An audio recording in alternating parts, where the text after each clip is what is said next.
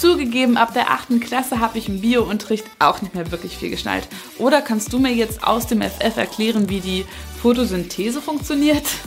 Aber was denken Personaler eigentlich über einen, wenn sie die 4 im Bio auf dem Zeugnis entdecken? Und hat die Note dann Auswirkungen auf die Bewerbung? Wer von uns ist schon der perfekte Vorzeigeschüler? Die ein oder andere nicht ganz so tolle Note schleicht sich mit Sicherheit auf manchem Zeugnis ein. Aber hat diese schlechte Note jetzt eine Auswirkung auf meine Ausbildungssuche? Oder kann ich trotz schlechter Deutschnote eine Ausbildung zur Kauffrau für Büromanagement machen? Und welche Chancen habe ich vielleicht sogar mit einem schlechten Zeugnis? In diesem Video gebe ich dir Tipps und Tricks an die Hand, die deine schlechten Noten in den Schatten stellen, um den Personalern von den Fähigkeiten zu überzeugen, die für die jeweiligen Ausbildungen wirklich zählen. Du kannst es nicht mehr abwarten und willst sofort mit dem Bewerbungsschreiben loslegen? Dann klicke auf das i und entdecke unsere Bewerbungs- Ratgeber für deinen Lebenslauf und das perfekte Anschreiben. Wenn dir noch weitere Fragen einfallen, die du gerne stellen möchtest, dann schreib sie doch uns einfach gerne in die Kommentare oder teile das Video mit deinen Freunden, die sich vielleicht auch fragen, wie man mit einer schlechten Note in der Bewerbung umgeht.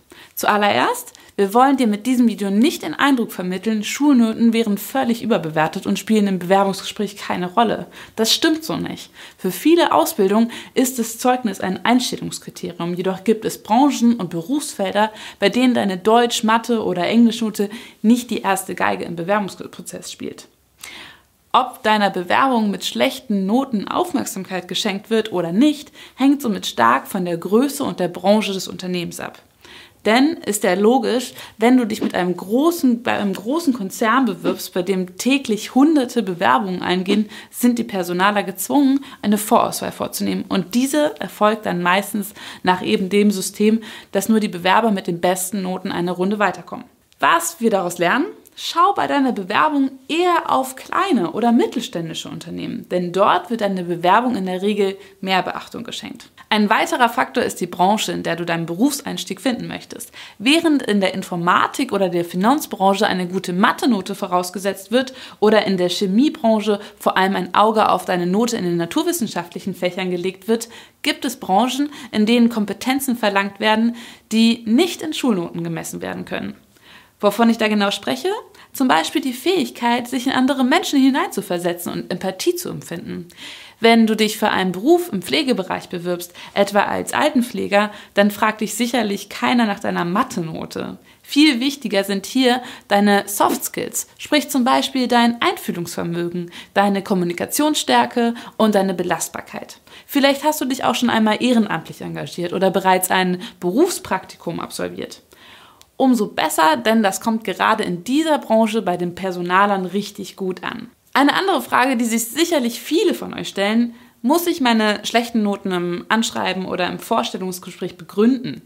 Die Antwort lautet in jedem Fall nein. Dein Anschreiben ist viel zu schade dafür, um es zu nutzen, um dich für deine schlechten Noten zu rechtfertigen. Viel lieber solltest du deine Stärken in den Mittelpunkt stellen. Verdeutliche mit deinem Anschreiben, dass du der richtige Kandidat für den Ausbildungsplatz bist und sei dabei ehrgeizig und willensstark. Nur so kannst du den Personaler von dir überzeugen.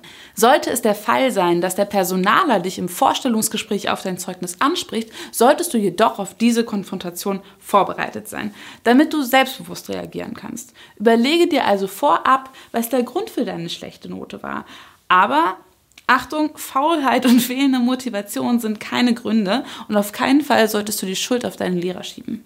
Vielmehr, vielmehr können Krankheitsphasen oder private Herausforderungen der Grund für einen Leistungseinbruch sein. Du kannst aber auch damit argumentieren, dass du erst mit der Zeit die richtige Lerntechnik für dich entdeckt hast du aber dabei bist, diese zu optimieren, um in Zukunft bessere Lernerfolge erzielen zu können. Sind wir mal ehrlich, was sagen schlechte Noten denn über mich aus? Auf den ersten Blick nichts, denn jeder hat seine starken und seine schwachen Fächer.